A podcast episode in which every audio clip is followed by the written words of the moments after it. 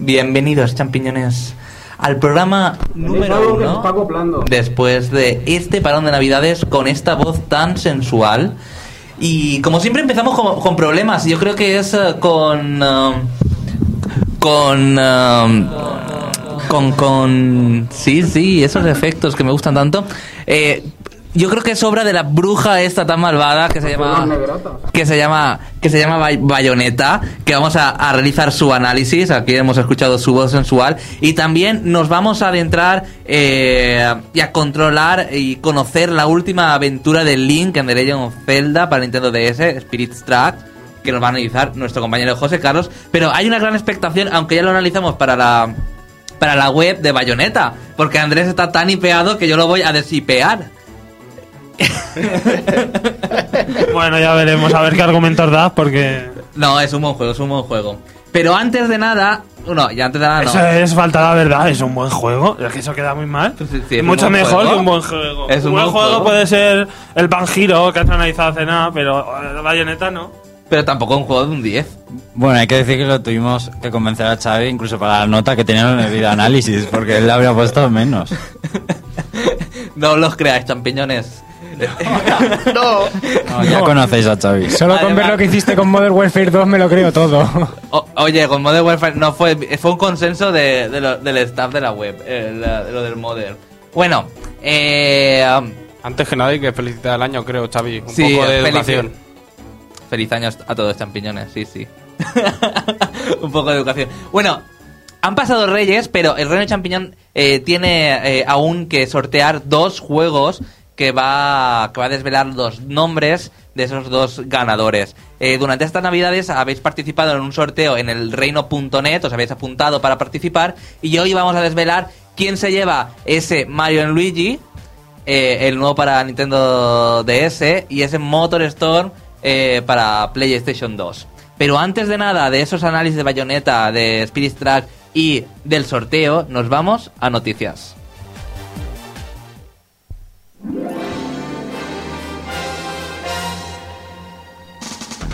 Entérate de todo lo que se puede en el mundo de los videojuegos.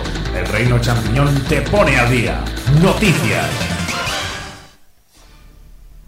Y las noticias nos las trae Juanma y eh, Moisés. Juanma, Sí, si ¿qué te parece, noticias que han pasado estas navidades y esta última semana? Pues por ejemplo, se ha anunciado que PS3 eh, va a tener dos actualizaciones en 2010 para implementar la tecnología 3D. La primera actualización será para implementarla en los juegos y la segunda en las películas. Una gran noticia que PlayStation 3 soporte esta tecnología. Como siempre recomendamos no bajar las actualizaciones hasta que pase un tiempo. Exactamente. Y no para arriba como a mí que casi me muero del susto. Bueno, también Bueno, comentar- también hay que decir que Sony eh, ha dicho que eh, las televisiones en 3D estarán en los hogares en el 2012. Entonces no sé yo esto por qué tanta prisa, en realidad, en sacar esto. Pues para tenerlo ya puesto, porque por adelantarse, como lo han sacado en el videojuego de Avatar. Pero bueno, el uso que se le va a dar a esto hasta dentro de... Muchos años, yo creo. Más que nada yo lo veo porque es bastante complicado todavía porque no hay en el mercado aún ninguna televisión 3D que soporte los... ¿Cuánto eran? 120 frames que necesita el 3D, 60 para cada ojo, sí. Entonces es bastante complicado y además que van a ser bastante caras. Ahí está, eso es eh, lo más importante de todo, que sean accesibles al público. Si pretenden hacer un videojuego que lo, lo importante de la jugabilidad sea que esté en la tecnología 3D, van a tener que esperar mucho hasta que sean las tele baratas. Yo la tecnología 3D de verdad que no la termino de ver para los videojuegos, porque estar tres o cuatro horas seguidas, como puedes estar con cualquier videojuego delante de una pantalla 3D, te, te cansa mucho, Si solo- pero mucho, mucho. Si solo con el cine ya te vuelves loco y sales un poquito mareado de la sala, no me quiero imaginar estar pegado a la consola 5 horas con, la, con los ojos ahí clavados. Pero es que en sí es eso, la que hay en el cine ahora es parece muy moderno, pero no deja de ser arcaico que, Es que- est- que estemos con las gafas ahí puestas y son un poco gordas. También tiene que avanzar mucho el tema del 3D para que sea, mm, no sé, más cómodo. Bueno, también decir que Naughty Dog eh, va a apoyar a One de PlayStation 3 y sus directivos han dicho que su consola favorita es la Wii. Así que por ello, Ay, como ellos trabajan Dios. en PS3, van a trabajar sobre este periférico. Y además no tienen en mente sacar ninguna entrega más de Uncharted. No, por- no pueden hacerme esto, esto es lo primero. Pues sí. Eso es lo ¿Quieres un primero. Uncharted con One? no, eso es lo Ah, primero. pues eso es lo que han querido decir. Pero eso es lo que han insinuado. El final es tan excitante en Uncharted 2. No será a corto plazo. Ese es el adjetivo Es excitante. ideal, de verdad. Es el, es el adjetivo ideal. En el futuro segu- seguro que vemos más Uncharted. Seguro. Segurísimo, porque o sea, aún la tienen que explotar y reexplotar esas Y dagas. para PSP o algo seguro que saca. Pero no sé cómo se atreven que su, cómo se atreven a decir que Wii es su consola favorita. Si eso debería no existir, enterrarlo, como los juegos de Ether. Yo creo que lo dijeron es que jugaban mucho a la Wii o algo así. Que supongo que la favorita será la Play 3 y aparte que juegan mucho a la Wii. Como veis, nuestro presentador es, es imparcial.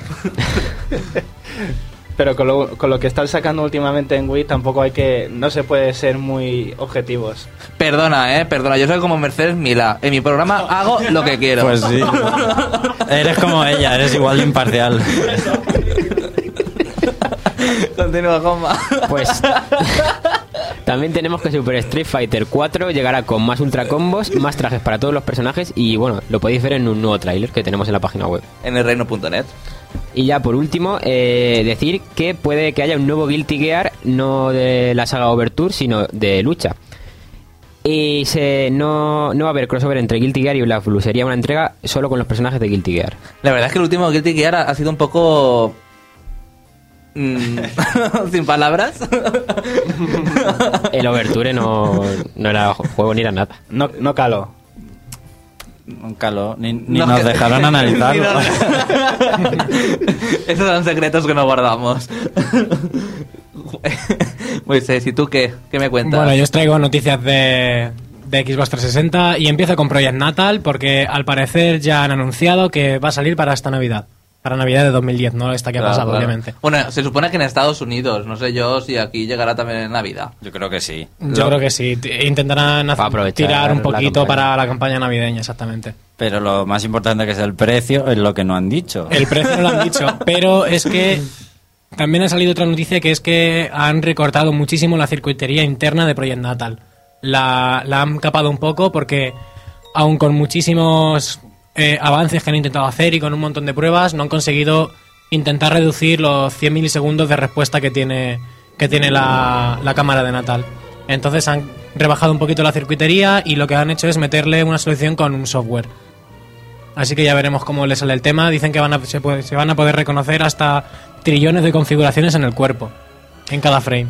Una de las cosas más esperadas de este 3 va a ser eh, ver de qué va a ser capaz el, el Project Natal después de la fantas- el fantasioso vídeo del Sí, pasado y, E3. y los retorcimientos del muñeco Eh, que acababa con el brazo puesto en la cabeza y cosas así. En el E3 se va a ver de verdad para qué va a servir, que yo creo que acabará siendo algo mm, tipo Wii, al final, eh, juegos casuales. Y- Y, de que lo que la gente se va a aburrir al, al tiempo. Yo, mira, tengo el iPad y solo he jugado 10 minutos, he durado. Hombre, a mí el No problema... más con él. El problema que a mí más, más me, me llega con Project Natal y demás es que no, lo- no, no me llega para tanto. O sea, no, no puedo imaginarme un juego hardcore, por así decirlo, con esta, con esta tecnología. No me imagino un Gears of, Gear- un Gears of War 3 con Natal. Y lo más Es que no me lo imagino. Y lo más importante, la luz que necesitarás en el cuarto. Hombre, eso sí, porque como, como la cámara sea igual que la del Jorin de Movies, vamos aviados. Y espacio. O hay todo Y Y espacio por un tubo. Porque hay gente que no tiene tanto espacio en su habitación. No, pero es que, vamos a ver, pero es que además ya han dicho que va a ser eh, sobre todo para, para juegos casuals. Sí, O sea, ya lo han obviamente, dicho, en ya plan... lo han hay- dicho. 60% como mínimo. A mí Project Natal me parece un iToy mm, elevado a 1000. Plus. Si la cámara de Xbox eh, eh, 360, que tiene también sensor de movimiento, solo lo han utilizado para un par de juegos. Solo un par, o sea, no lo han utilizado para más. Y eh, ya está. Y eso va a ser... Yo creo que será... Sacarán los dos juegos típicos chulos y a la otro a la... Pues nada. Pues a fabricar billetes. Y bueno, ahora os traigo la polémica de la semana, a mi parecer, y es que el contenido descargable de Modern Warfare 2 va a salir de manera exclusiva eh, durante un tiempo para Xbox 360. No se sabe todavía cuánto tiempo va a estar esta exclusividad, ni cuándo va a llegar a ni cuándo va a llegar a PlayStation 3, pero se ha dicho que para esta primavera ya seguramente vaya a llegar este contenido. Bueno, ya lo dijeron en el E3 también. Pero no dijeron que ya saldría. Pero bueno, ya lo han anunciado, no sé. Y también hay rumores de nuevo Call of Duty que se va a desarrollar Sí, en Vietnam. Call of Duty Vietnam. Yo no sé cómo, cómo será esto, pero bueno, ya veremos. Pero si el río suena, agua lleva. Forrest Gump hará un cameo en, en ese juego. Yo creo que la saga Call of Duty ya se está pasando un poquito porque... pff, Vale que es inexplotable las guerras que han habido, pero... No. Y seguimos ahora con las ventas que ya va teniendo Xbox 360 y que se van viendo, y es que ya ha superado los 39 millones de consolas en todo el mundo. La cifra de videojuegos vendidos puede alcanzar hasta los 500 millones de unidades, lo que me parece una burrada. Yo no sé cómo estarán ahora la- las cifras de las consolas más vendidas. Es que nada. ha bajado muchísimo. Ahora la Xbox Arcade con casi 300 megas eh, internos cuesta 120 euros. Es que está juego. muy bien de precio. Las ventas en Navidad han estado dominadas por Wii y DS. Eso, Eso, eso no lo dudaba. Eso y- realmente y no lo dudaba. DS se ha convertido en la consola más vendida de Europa. Exactamente. Y Wii en la más rápidamente vendida. en, en- en un plazo de tiempo. Y la última que os traigo es eh, la nueva apuesta para, para el live de 360, que es el Game Room. Se ve que va a ser una especie de, de sala de recreativos, un espacio para poder jugar. Lo han hecho tan fiel a la sala de recreativos que también va a ser un sacacuartos. Exactamente. Porque va a haber que pagar para todo. No, puedes comprar la máquina, creo que vale entre 200 y 400 Microsoft Points. 240 y 400 Microsoft Pero también puedes echar partidas de 40 Microsoft Points. Anda, Nada que- más, o que sea, equivale a sacacuartos. que, que equivale a unos 70-80 céntimos más o menos. Eso es como echar una moneda, ¿no? Es, Sí. es el objetivo. Al final acabaremos todos ludópatas perdidos echando, echando la maquinita. No Pero sé. para eso Sí, bueno, ya, se, han- ya- ya- ya confirmado 30 títulos y quieren llegar a los 1000 eh, después del lanzamiento. O sea, está bien. O sea, es como un mame, el emulador mame, pues eso. Lo meten ahí todo y ya está. Bueno, también una noticia es que Zelda Wii va a llegar este año. En el se 2010 supone. a finales. Ah, sí. Lo ha dicho Aonuma. Sí, sí. Lo ha confirmado en una entrevista a no sé qué revista. Pero Alex, entonces Zelda, Galaxy 2 y y Metroid no puede ser. No. Como llegue todo este no. año va a ser un, un añazo. Yo creo que lo vamos. retrasarán el Zelda. Sí. No, el Zelda no. Si el Zelda han dicho que va a salir ahora, es que va a salir. Acordaos de lo que pasó Y el con Galaxy 2... Mario Galaxy no creo que se retrase porque creo que también va a ser un bombazo para este año y lo dijeron el año pasado que iba a salir este Gal- año también. Galaxy 2 se veía bastante avanzado lo que sacaron en el E3. Si uno se va a retrasar, yo creo que será Metroid. Pero tampoco creo, porque el Team Ninja eh, era Team Ninja, ¿no? Sí, sí. Ya dijo que llevaba bastante tiempo trabajando en él. Pero es que el año que salió Galaxy y Metroid Prime 3 fueron también un mismo año y creo que el Twilight Princess de Wii salió no el mismo año, pero sí en diciembre. O sea, salió salió pasado, en, o sea. en el lanzamiento de Wii, creo. O sea, prácticamente eh, en un plazo de un año también salieron los tres. Yo no lo veo imposible. Yo, mis apuestas van porque tendremos Mario Galaxy 2 para este verano y, eh, y Zelda se irá para, para esta Navidad. Bueno, puede ser porque son las últimas, las únicas cartas que tiene Nintendo para este año. si no sale con nada nuevo. Bueno, las únicas cartas. Sí. Tiene por ahí aún el, el Fire Emblem, lo tiene por ahí suelto también para DS. No, Y yo el- digo para Wii. Y el Vitality Sensor ese también. Vitality Sensor, que va a ser la, la caña, vamos. Pero va a salir Sin Punishment, que también va a ser un bombazo. Y de third parties tenemos Monster Hunter 3 en Europa y América, que también puede ser un bombazo. Red Steel 2 o No More Heroes 2. O sea, hay juegazos ahí. No, pero yo digo de, de, este año. de la compañía Nintendo. No digo de la third parties ni nada. Pues tú entonces te quejas de todo. ¿eh? Porque, pues, ¿qué más cartas quieres que un Metroid, que un Mario y un Los Zelda? únicos juegos que tiene, o sea, no puede hacer más. Pero bueno, Pues ha estado dos años sin sacar nuevas entregas de eso. Son sus sagas insignia, es que no sé qué era, era el esperabas. momento, o sea... Bueno, yo solo espero que sea con gráficos del Wind Waker, si no... Pues sabes Sí, que no. pues, espérate sentado porque me da mí que no. ¿Has visto el artwork? Ya ha dicho que va a ser maduro el juego. Pues espero que no sea así. Pues Wind Waker es más duro, si lo quieres ver, no sé. ¿A qué bonito Andrés ese Wind Waker?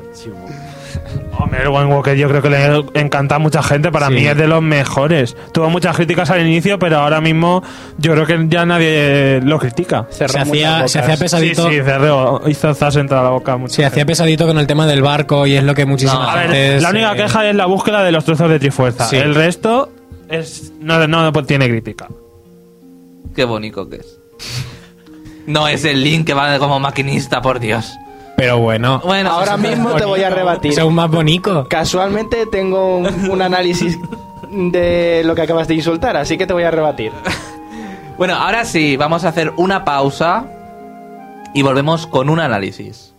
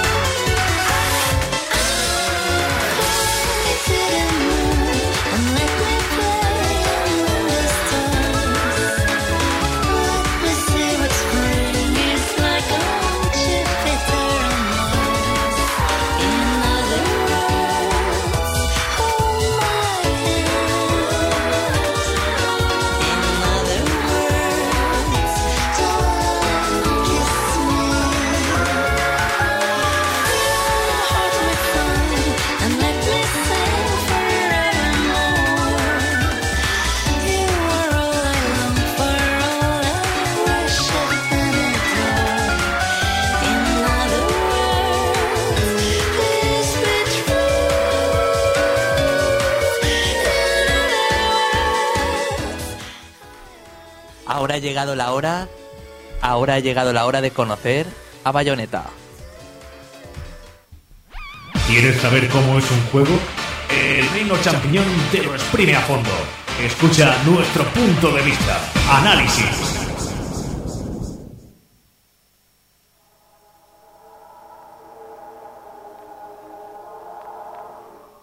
Ahora, ahora llega la hora de conocer a, Bayonetta. André- eh, Mario está así un poco asustado. un juego.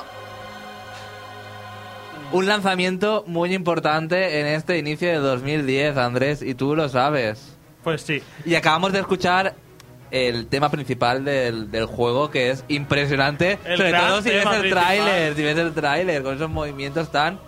Oh my god. Oh my godness. Bueno, para empezar, digamos que se supone que el juego salió ayer, aunque lo hemos encontrado desde el 30 de diciembre en, en muchas tiendas de juego o de otras. Y nosotros hemos jugado a principios de diciembre. La primera Para hacer el semana. análisis. La primera semana. Es lo que tiene la prensa. Bueno, ya no demos más envidia.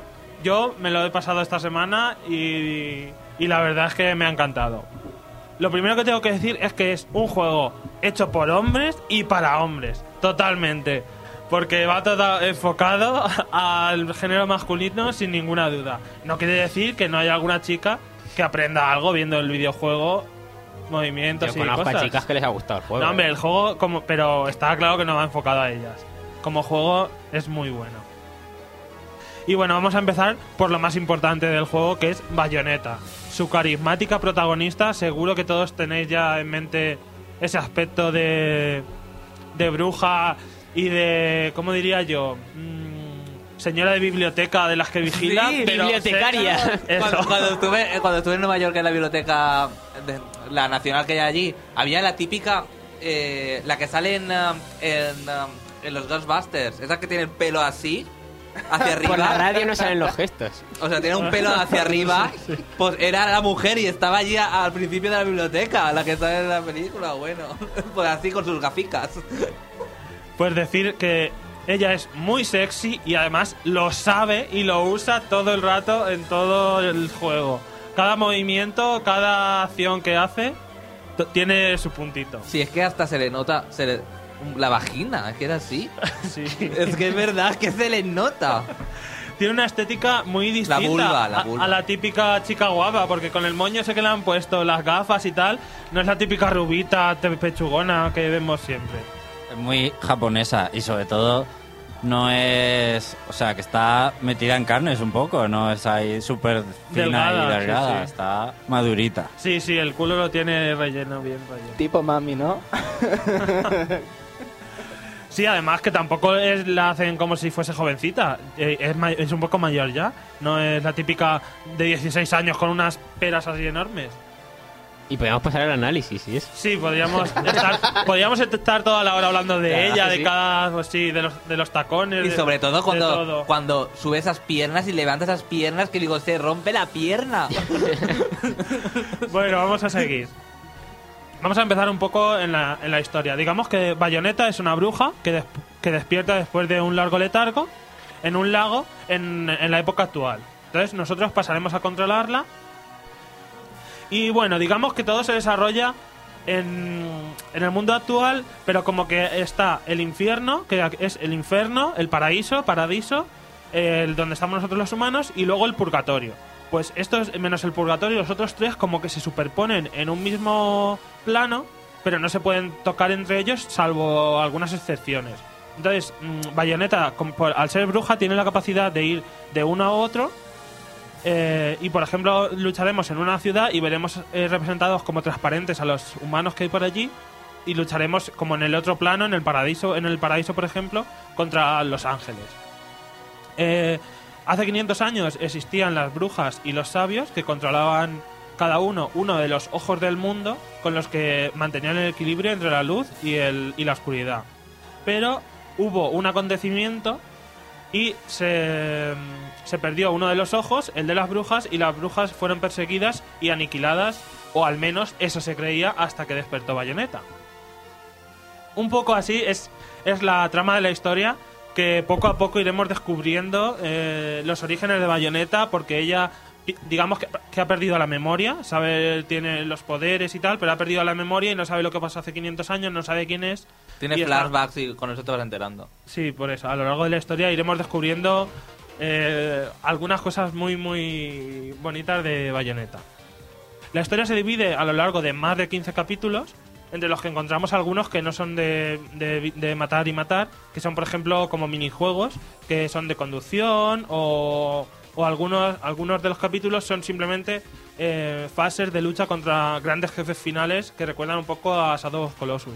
Pero- grandes, inmensos jefes finales. A mí lo que me sorprende es que los jefes finales los encuentro más fáciles que algunos eh, enemigos pequeños como pueden ser uno, bueno, unos que lle- llevan electricidad y fuego que son una especie de leones.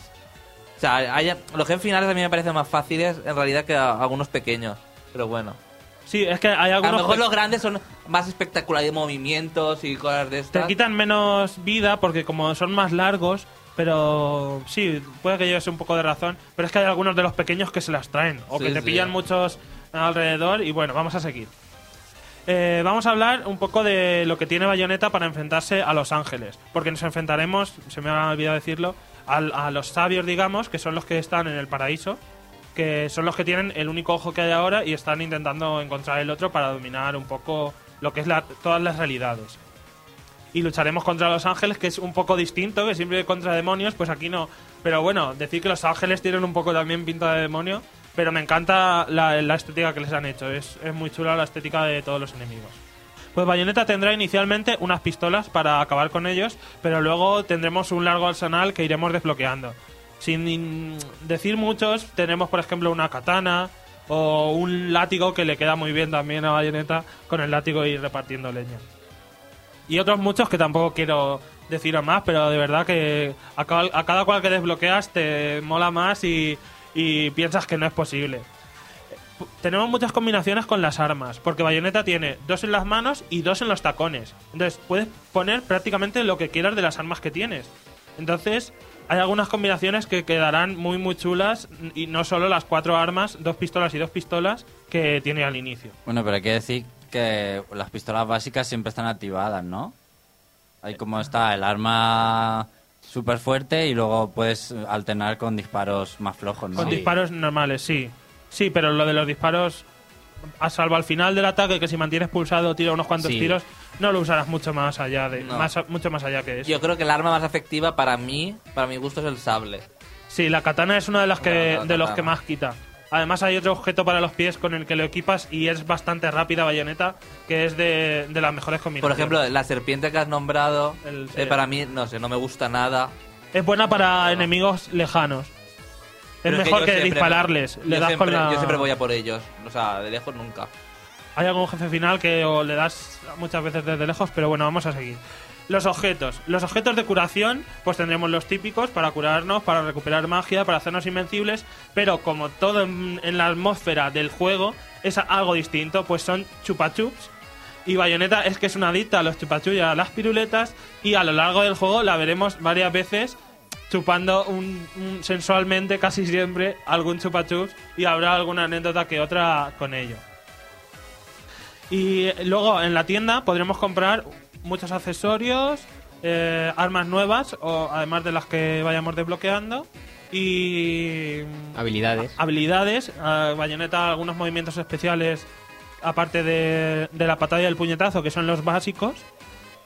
Que podemos ir comprándolo. Y trajes especiales, que hablaremos de ellos en, luego más adelante en la parte de estas. Decir que no solo está el puñetazo, la patada y disparar con las pistolas, porque hay un montón de combinaciones.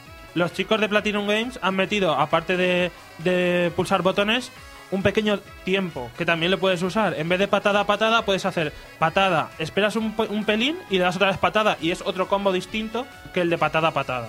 Y así hay una gran cantidad de combos y distintos. Además, con cada arma cambian. Hay algunos que son parecidos, pero dependiendo de la combinación que tengas, cambian muchos de ellos. Además, en la pantalla de cargando, para estar entretenido, puedes ir probando los combos y tienes el listado de combos, que eso también está muy bien.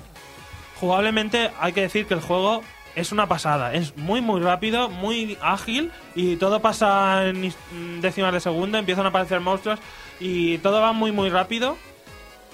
Y lo de la combinación de armas, que ya lo he comentado. Y bueno, el Bueno, juego... apro- aprovecho para decir yo que se mea en el Devil May Cry, cualquiera de los que han salido. La verdad que sí. Lo había dejado para el final, pero bueno. Bueno, Sobre todo en el 4, que me pareció un poco. buf. Sí, los cuatro fue un poco... Sí. Bueno, este, este es lo que le falta, le falta exploración, yo creo. Pero... Está... Es, es un nuevo nivel de este tipo de juegos. El tío este creó Devil May Cry y ahora ha inventado Bayonetta, que es lo nuevo en, en este género. Hideo Porque- Camilla, sí. La verdad es que, como diré, se mea en su cara. o, en el- o en la caja, mejor dicho. o, se mea en la, o se mea en la cara de Dante. Bueno, vamos a seguir Vamos hablando a del- dejar temas Vamos a seguir hablando del juego. Eso se llama visual. El juego no es fácil y moriremos, será muy común morir varias veces en los capítulos que, que encontramos en el juego. Eso en el nivel normal. Decir que el juego incluye otros dos niveles más, dos niveles más de dificultad, el difícil y el clímax. Que el di- difícil ya se complica y el clímax ya es... Tienes que estar usando objetos de invincibilidad y cosas así porque si no mueres demasiadas veces en- en cada capítulo. Los enemigos son bastante variados, como ya hemos dicho, la estética así rollo angelical está muy chula. Cada uno, cada vez, la primera vez que aparece cada enemigo te lo presentan como dentro de una Biblia que está muy chulo, una Biblia celestial como, como enemigos que queda bastante bien. Pero hay algunos que se repiten demasiado, ¿eh? Hombre, los primeros que aparecen pues son los, Los enemigos básicos que que, salen después. mucho, pero a mí me- hay mucha variedad, ¿eh? Yo no, No, no, sí, sí, hay no lo veo muy repetitivo. Los monstruos. Y también los jefes finales se repiten, o sea, no es que se repitan, sino que son que eh, variaciones. Que, has matado al jefe final ¿Sabes? en el cuarto capítulo, pongamos, no sé si es ahí, al primer jefe final, pues a lo mejor en el séptimo o octavo capítulo sale otra vez, pero como una versión reducida, más leve, como un enemigo normal, como si fuese uno más. La estética de los enemigos y los jefes finales es un poco eh, rollo de monstruos mitológicos japoneses de, de la antigüedad, de Japón feudal y todo Y esto, que ya- salían muy deformes y con muchas muy exagerados. Casi todos los nombres son además en, en latín. Todos suelen ser nombres latinos de los enemigos, que también me ha- le da otro toque como que parece de la Biblia que me ha gustado mucho. Luego, el tema de la música, estáis oyendo algunos temas, son todo este tipo de temas muy movidos, excepto en los puntos donde no deben serlo, que es un, un punto en el que yo le daría un 10. Y luego la voz de Bayonetta es increíble, aunque Sí, esté en inglés, es estado muy, muy bien escogida y vamos. No me la imagino en español, o sea, yo no, No. Quiero, no quiero escucharla en español. Bueno, es muy J-pop la banda sonora, hay que decirlo. Sí, sobre todo el tema que hemos puesto, sí, pero la banda sonora en general. Los gráficos son muy buenos. Quizá no lleguemos al punto de Uncharted 2 o juegos así, pero con tantas cosas en, en pantalla a la vez, parece raro que no pete más el juego. Yo no he notado ralentizaciones. no, no, no hay ningún tipo de ralentización. Yo en Play 3 tampoco. Hay al- algunos que dicen que tal capítulo, el 2 creo que criticaban que se veía un poco de no sé qué, nombres de estos raros que tienen las cosas que pasan. Pero vamos, yo no lo he notado y la verdad es que los gráficos se ven muy muy bien y sobre todo se mueve muy fluido. Porque es que hay muchas cosas que están pasando a la vez y, y se mueve realmente fluido y rápido todo, todo el juego. Bayonetta cuenta con unas extraordinarias animaciones de movimiento que yo no sé si lo han hecho con captura o lo han hecho manualmente diseñadores del juego. Pero como lo hayan hecho manualmente, son, vamos, unos artistas los que hayan diseñado las animaciones. Han tenido que tener ahí a 20 personas solo para animar, yo qué sé, el movimiento de las tetas. Esas cosas se dicen en los créditos sobre las animaciones. Ah, habría que estar... No, pero es que los los movimientos- créditos son interesantes y no estoy leyendo las cosas porque además tienes que hacer cosas, algo. son interactivos. Ah, vale. O sea, no, no da tiempo. Bueno, una cosa que me había dejado aquí y me lo ha recordado Xavi es algo que tendrás que usar muchísimo contra los enemigos y es el tiempo brujo. Hay una tecla que es para esquivar, pero si esquivas justo antes de que te dé el enemigo, se activará el tiempo brujo y durante unos leves segundos eh, todo se paralizará y podrás dar leña a, a diestro y siniestro. Que es súper esencial. Y será esencial para sobrevivir cuando haya muchos enemigos o para algunos muy difíciles. O te sale el tiempo brujo o te quitan la vida en dos Yo, yo hay momentos que so- solo estoy esquivando para ver si me sale el tiempo brujo. Y bueno, decir que por los vídeos que he visto ya no es tan, tan mala la versión de PlayStation 3, pero sigo viendo más nítida la de Xbox 360. Sí. Como un pequeño Sí, blanquecino sí, sí, que tienen de es Play verdad. 3. Es que el de Play 3 tiene como blur por encima. Sí, Como- algo así. Como algo así. Más difuminada, puede Sí. ser. Sí, sí, algo así. Y bueno, decir, ya para ir Ah, terminando... ah, ah, antes de, continuar, es que quería comentar unas cosas. Antes de jugabilidad, antes de, de terminar. Que Bayonetta también eh, se convierte en animales. Como puede ser pantera, una pantera para ir más rápido. Un ave, bueno, un ave, un murciélago, si no me equivoco. No, están las dos cosas, en pájaro y en murciélago. Bueno, paja- eso, para ir ah, por acantilado, bueno, por ah, de eso, entre otras cosas. Y también, eh, o sea, su cuerpo de, cu- o sea, su cabello y su traje de cuero se convierten en, ah, en, ah, en animales gigantes que son para destrozar a jefes gigantes, entre Sí, comillas. Bayonetta tiene su pelo, me lo he saltado porque lo tenía que apuntado, no sé por qué. Y además de los ataques normales, al final hará como un ataque especial grande y puede invocar, por ejemplo, un taconazo o un puño, o con su pelo invocar eh, demonios del que se infierno. queda, son. se queda desnuda completamente. Claro, tiene que usar, porque el traje que lleva lo genera ya con su pelo. Cuando usa esos ataques, tiene que usar todo su pelo para poder invocarlos y se queda prácticamente desnuda. Y, y aparte, eh, también tiene como si fuera unas esmeraldas, eh, que son como si fuera magia, que se, cuando las rellenas puedes utilizar también un combo especial eh, pulsando El- dos botones. El ataque clímax. El ataque clímax, que es demoledor, que a lo mejor pues, le rompe la cabeza a uno, le tira una... uh, no sé, o sea, es ah, algo muy gore, ¿no? Te Es sale un botón gore. para pulsar y cuantas veces pulses, Exactamente. Sí, tor- puntos. tortura a los enemigos para, Sí, se los tortura. para matarlos. Son los ataques tortura. Es muy gore. Y bueno, ya para ir finalizando, hay que decir que el juego es un juego muy friki, muy, muy japonés, muy de, rollo, de corte japonés totalmente. Y que además tiene eh, guiños a muchos juegos. Y por ejemplo, muchos de Sega, por ejemplo, ponme la canción del Afterburner que aparece en el juego. Es una revisión y hay versiones de varias de varios juegos más de Sega. O por ejemplo, eh, hay muchos toques que o los o sabes que vienen de algún videojuego. Uno de los personajes del videojuego nombra antiguas novias suyas y todos son protagonistas de juegos de Sega. Yo lo leí en un foro porque yo no me había no me había percatado, por ejemplo. O cuando entras a comprar a la tienda te dice el de la tienda no, Bayonetta, por mucho que insistas no te voy a poner una motosierra en el brazo. De Mad World. ¡Ey, qué bueno! O también te dice lo de mm, lo que dice en Resident Evil el buonero, no me acuerdo ahora lo que es. What are you buying? Eso, que es lo que y, y- y además te lo dice el que quieres comprar y te dice al final algo así decían en un videojuego. Sea, te- lo recalca. Y, y hay muchos, muchos toques de estos y muchas que te recuerdan a algún otro juego y que están muchas veces hechos a propósito para que sea así. Eh, encontramos también unas fases de bonus, unas pequeñas fases de bonus entre cada capítulo que son un poco de disparo, que no están mal, son así un poco retro. Y bueno, decir que en cuanto a rejugabilidad es de los títulos que más tiene, porque nada más terminar la- el nivel normal, querrás ponerte con el, la con el difícil. Encontramos seis niveles de dificultad, aparte del normal, dos ma- muy fácil y fácil, y el difícil y el clímax. Hay que desbloquear un montón de cosas y el esfuerzo tiene su recompensa. No las típicas recompensas un poco cutres. Aquí son nuevas armas y sobre todo destacan lo que a mí me han encantado los trajes que puedes ponerle a Bayonetta.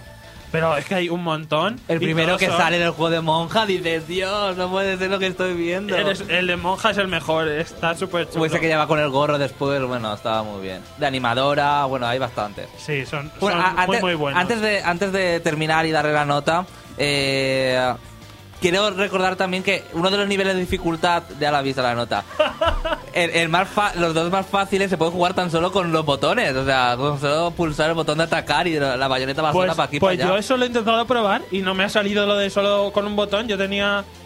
O sea, se- que mover a bayoneta. Yo sí que lo he probado, no lo sé. Sí, ¿Sí? sí que le doy, sí. A veces sí que la tenía que mover, pero la mayoría Sí, de las veces va hacía- sola. Va sola. Y también eh, recalcar los otros dos, o sea, sobre todo uno de los protagonistas del juego, que es un tío, un tío que, bueno, Bayonetta mató a su padre, que eso se sabe al principio del juego. No he querido entrar en, Bueno, en pero que- cosas de los personajes, pe- pe- pero, pero que la a- historia es muy, muy buena. Pero que hará eh, los momentos más cómicos, eh, la mayoría de los momentos más cómicos con él. Y la niña pequeña que encontramos también tiene grandes momentos. bueno, ya iba a terminar, porque bueno, ya hay otro análisis. Para terminar, quiero darle la nota. Y sé que está bien, va a estar totalmente en contra, pero para mí es que hacía años, yo creo que desde Mario Galaxy 2, que no me encantaba tanto un juego y me sorprendía, sobre todo, porque me ha sorprendido mucho. Oye, Le ¿y doy qué- un 11. ¿Qué tal está el Mario. Galaxy 2? Perdona, perdona. ¿Mario Galaxy 2 qué tal está? Sí, has dicho He Maragallanes. dicho 2, pues el 1, el 1, ¿verdad? Perdona. Le doy un 11. No Es puede que dar un 11, es del uno al tanto, 10. Me encanta tanto. Ahora va- me sabe ah, tan mal que le hayamos puesto un 9 en el videoanálisis. Es que yo le daría más. Bueno, ahora baja la realidad. ¿Qué nota? No, un 11. un 11. Y quería decir ya para finalizar un poco lo que ya lo ha dicho Alex, que es muy superior a Devil May Cry, que ha puesto un nuevo nivel en este tipo de juegos. Y dar las gracias a Platinum Games. Y a Sega. Y a Diana por dejarnos disfrutar del juego antes que saliera a la venta. Xavi.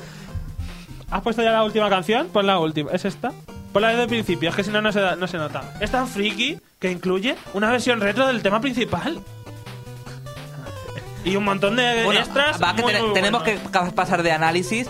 Una cosa. comprarlo, por Yo que he jugado la versión de PlayStation 3, cuando coges un libro que te va narrando historia y todo, eh, pone cargando antes de que aparezca el libro, porque en la versión de PlayStation 3, al cogerlo, pone cargando y se aparece el libro. Uy, no me acuerdo. No, en la de 360 no, pero en la de Play 3 creo recordar que sí. Sí, que tenía yo- muchas más cargas. Vale, pues La- por eso. yo no he notado mucha carga en, en el de 360, ¿eh? No me ha molestado para No. nada. Y no lo tengo instalado en el disco duro. Yo tampoco. Bueno, y ahora sí, vamos a hacer un descanso. Es una canción dedicada.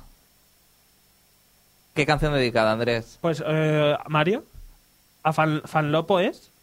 A ver, eh, la canción es la canción que nos han pedido por el, Elreino.net. por el reino.net, Vamos, Mario. eh, que pide Fanlopo, que es de Blind, Guar- de Blind Guardian eh, del Sacred 2, del, del juego. juego Secretos.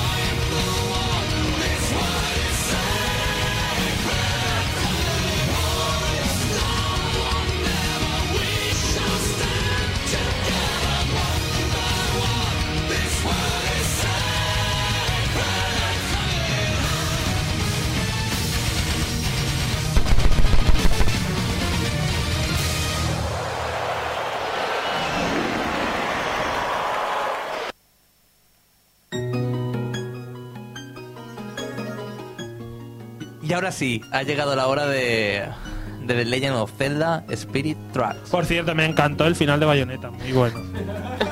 Pero Andrés estaba hablando para dar paso a la entrada del análisis. Pero es que se me ha olvidado. y tengo Pues ese, decirlo. pues eso, The Legend of Zelda Spirit Track. Análisis. es que no hay tiempo, lo siento mucho. Bueno, pues Zelda Spirit Tracks, el, la, nueva, el nuevo capítulo de la leyenda de Zelda para Nintendo DS, eh, sigue básicamente el estilo de su predecesor, el Phantom Hourglass, con algunos problemas, por decirlo de alguna manera, similares a los que tenía el, el anterior, como visitar continuas veces la mazmorra central, pero ya continuaré.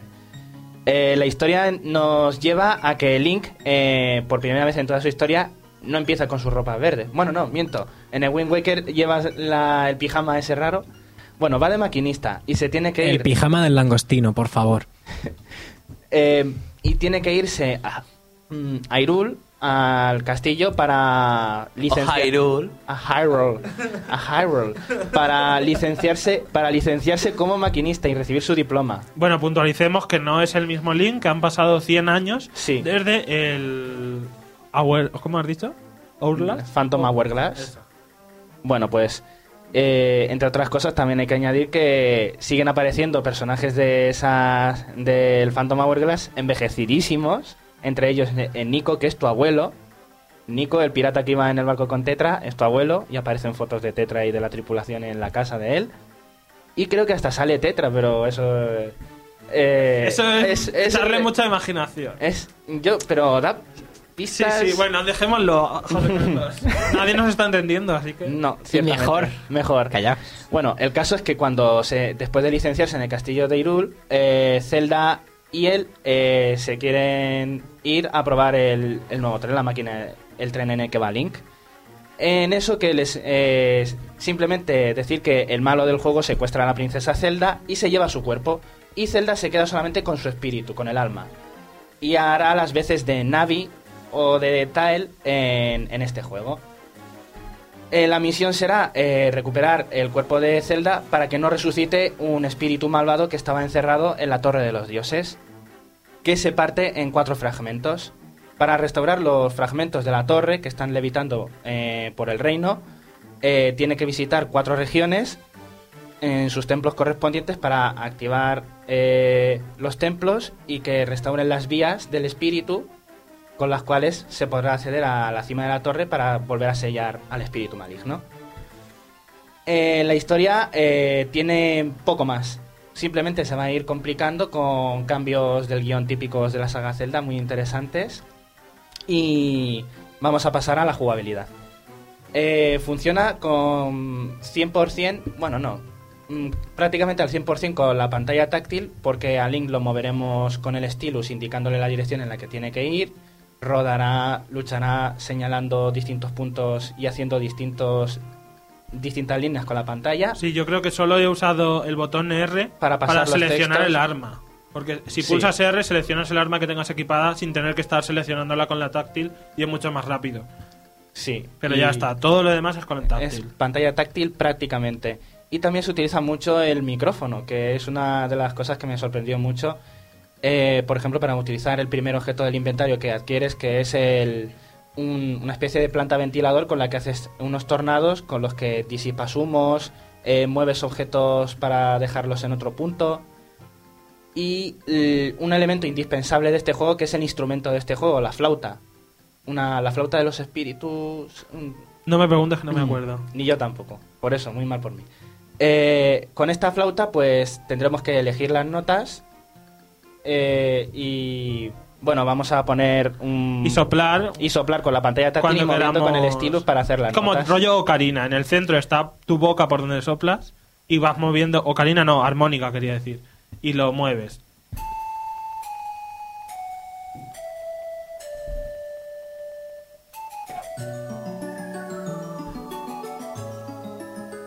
¿Esta cuál era? No me acuerdo. ¿La de curación puede ser? No, es la de revelar los cofres. Ah, vale. Era la de que aparecieran los cofres invisibles. Como ya habéis podido comprobar, hay distintas melodías que hacen distintas cosas.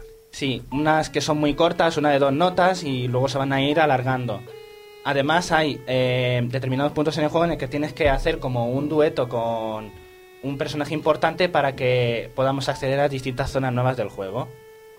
Eh, otros objetos como el arco eh, regresan, pero además hay objetos muy interesantes y originales que le dan un uso muy especial a la pantalla táctil y no me puedo resistir, tengo que decirlo. Mi favorito, el látigo. El látigo es que El está látigo. muy, muy bien.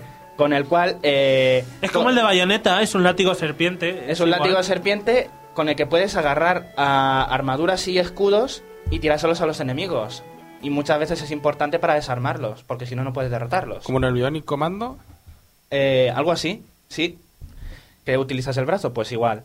Bueno, la segunda incorporación importante del juego es el tren. El tren que es una cosa que a mí me encantó y que le da un toque de aire fresco a lo que es el... a los desplazamientos de Link. Mm, el, el barco ya no terminó de cuajarme a mí en, la, en el Phantom Hourglass. Ay, pero a mí me encantó, bueno, me encantó en el Wind Waker. El Hombre, problema es que el de Wind Walker es, es otra cosa. es muy Sí, diferente. sí, sí. Y el concepto de ir con piloto automático pues le pega más a un tren que a un barco. Porque vas por unas vías. Vas unas vías que por fuerza tienes que ¿Has ir visto? por Es que a mí el tren no me convence nada. Pues te digo yo que sí, que está muchísimo mejor. El tren tiene mm, cuatro trozos que son la locomotora, el vagón para, para, Pasajeros. para pasajeros, el cañón y eh, la carga. El vagón para las cargas. Eh, hay coleccionables y podemos ir em, y podemos ir coleccionando con el, el- el hijo o el nieto de Linebeck. Eh, Eh, se- sería el hijo, ¿verdad? Pero no sé si es el hijo. Creo Es que el, será el hijo. El hijo de Lineback, Lineback, que es el mismo sprite, nada más que le han cambiado el sombrero. no lo sé, sí. Que le han cambiado el sombrero. Sí. y entonces vas encontrando objetos coleccionables. ¿Será un guiño? eh, ¿Dice en algún momento que es pariente suyo? Sí, sí, sí lo dicen. Es más, Sí. Sí su, lo dicen. su casa está al lado de la tumba de Lineback, Ah, sí, lo dicen, lo dicen, ¿eh? ¿sabes? Tienes Eso- hasta la eso lápida para visitarla. Es que hay muchas referencias Eso de personajes, ¿eh? Como Nico que aparece. Otro Sí, pero personaje. Nico era un personaje real en el juego. Le- Lineback queda en el aire si es- era real. No sé si os acordáis del No final de- del juego de No Phantom acuerdo, Hourglass. No me acuerdo. Pues yo Pues como, no, he- como real. no he visto el último, yo lo, lo, último, lo único que te puedo decir es que hay una lápida con- en la que dice que aquí yace Lineback. Y ya está.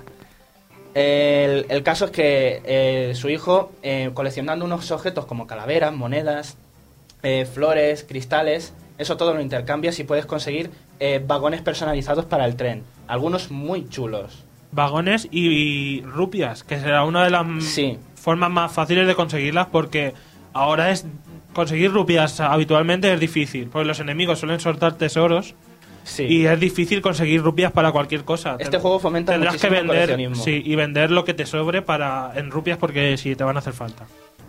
Es que te dan te dan cinco rupias como mucho en casi todo y luego te piden 2.000 o 3.000 por una pieza de corazón.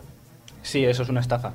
El caso es que también tenemos eh, que hablar del otro añadido importante aparte del tren. Bueno, termino con el tren, que tienes que marcar la vía, el camino que quieres que siga el tren y él va automáticamente con cuatro velocidades. Eh, dos de avanzar, una de frenar y otra de marcha atrás. Se hace un poco pesado hasta que tienes todos los, los teletransportadores de un punto a otro. Hay unos arcos que cuando pasas por debajo de ellos tienes que tocar el silbato, porque puedes tocar el silbato todo lo que quieras. Incluso sirve para asustar animales que están en medio de las vías para que se aparten y no se choquen contigo, que te quita corazones. Y aparte de eso, eh, los arcos esos tienes que tocar el silbato para que se active el teletransporte. Eh, ahora estamos escuchando precisamente de lo que voy a hablar ahora. Zelda. Zelda, eh, en la mazmorra central, en la Torre de los Dioses, eh, puede poseer estatuas. Eh, tú las derrotas. eh, Armaduras. mm, bueno, sí, armaduras. Eh, recoges mm, unos tres lágrimas de los dioses y con ellas eh, Link ya tiene el, poder para derrotar a estas armaduras y, Link, y Zelda introducirse en ellas. Y cada una tiene una habilidad especial, unas son normales, otras tienen una espada de fuego, otras se convierten en esferas y las otras se teletransportan. Si no me he dejado ninguna. Eh, y claro, la estrategia está en que Zelda tiene que ir por un lado a lugares que, que prácticamente son inaccesibles para Link porque Link no puede atravesar lava, no puede llegar a lugares que puede teletransportarse Zelda con las armaduras. Y así muchísimos puzzles que incluso habrá que montarse sobre los escudos mientras ella va cargando contigo. Tú tienes que utilizar el arco o tienes que golpear a enemigos que van montados en otras armaduras. Yo creo que de los mejores puzzles del juego los encontramos en esta torre, sobre todo en los últimos niveles, con tanto cambio de armadura, con cada armadura una habilidad distinta, tienes que hacer muchos cambios y muchas cosas que son difíciles y me ha gustado bastante. Te comes muchísimo el coco, esa es otra cosa. Eh, las, ah, las mazmorras en este juego eh, apenas hay enemigos. En momentos muy puntuales hay salas en las que te quedas encerrado y hasta que no los matas a todos no sales. Pero lo demás es recorrerlas de arriba a abajo, activando interruptores y resolviendo muchísimos enigmas. Es uno de los juegos de Zelda en los que más he tenido que pensar. Personalmente, desde, desde los tiempos de la Game Boy Color. Me parece, en mi opinión. Son, son más eh, rollo profesor Layton que tienes que estar razonando muchísimo y, y al final se te activa la bombilla para resolver algunos puzzles. Y por mi parte, pues poco más. Eh, tiene aventuras secundarias para Muchas. Abrir, abrir más vías. Muchas, llevar a pasajeros de uno a otro sitio y... Que los pasajeros eh, tienen que estar satisfechos con tu viaje. Tienes que silbar en algunos puntos, tienes que ir a, a una de las dos velocidades, obedeciendo las señales. Bueno, os recomendamos ver el videoanálisis que hiciste Sí, y ahí que- lo tienen todo y además Una- con ver- viéndolo. Una preguntilla, solo un momento, porque es una cosa que me han dicho un amigo mío, yo no he jugado, como me quedé sin consola, que es que en este juego desaparecen los pedazos de corazón, ¿no? Que son Eh, corazones sí, enteros. No, ahora son todos enteros. Por eso, que eso, eso, por ejemplo, a mí siempre me ha tirado mucho para atrás estar, o si no en el Tulip Princess, que eran cinco, o sea, ni siquiera cuartas partes. En este, eso para mí, yo en este juego sí que iría a por todos. Te recompensan con corazones enteros. Eh, hay mm, muchas aventuras secundarias que son para eso, para conseguir corazones enteros. Y e incluso pruebas de valor en las que te enfrentas hasta tu sombra, que hace bastante que no veía. la venga, spoiler ahí. ¡Qué spoiler! Y bueno, yo quería recalcar que la música me parece muy buena y mucho mejor que la de Phantom Hour- Hourglass. Encontramos un montón de temas nuevos y es que algunos me parecen muy muy buenos. Eh, los efectos y todo han pulido mucho también el, el motor de juego del, del anterior. Que eso ya se puede ver en el videoanálisis y por eso no he querido mencionarlo. Pero no hay canciones, hay pocas canciones buenas que son las que he elegido para este análisis ahora en la radio. El resto son muy mm, normalillas. No sé, a mí me ha gustado mucho ese apartado. Nota, José Carlos. Pues la misma que en el análisis, un 8,5. ¿Estás eh, de acuerdo, Andrés? Sí, estoy de acuerdo. Es que es, creo es que un. Zelda Zelda. O sea, tiene el Hourgla- Hourglass este le faltaba algo. Este tiene todo lo que tiene que tener un Zelda. Pero termina, mm, no se merece más porque termina por cansarte algunos puzzles que son realmente estresantes. Y un poquito a veces el tren también termina cansando. Bueno, os recuerdo que en el reino.net tenemos la cronología de Legend of Zelda, que si la quieres conocer tan solo tienes que entrar a nuestra página web. Y ahora, antes de terminar el programa, vamos a desvelar las dos personas que han ganado, eh, uno, un Motorstorm Arctic Edge o es Mario Luigi Viaje al centro de Bowser. Y el eh, el que se ha llevado el Motor Storm Arctic Edge es eh, Vincent 1988 del foro. Y eh, quien se ha llevado el Mario Luigi Viaje al centro del Bowser es Lord 2001 así que nos ponemos en contacto con vosotros y, y nada eh, felicidades por ganar esos dos premios Felices Reyes. Felices Reyes. Pero antes de terminar, quiero comentar unas noticias eh, que no hemos comentado y creo que son bastante importantes. Como que es Heavy Rain, que ya está que ya han lanzado la fecha. ¡Nos vamos! Ese 25, ese 25 de febrero. reino y veis las noticias que no hay tiempo. Y ese Didora Live 5 que también va a salir para PlayStation 3. Nos vemos la semana que viene, champiñones. Hasta luego.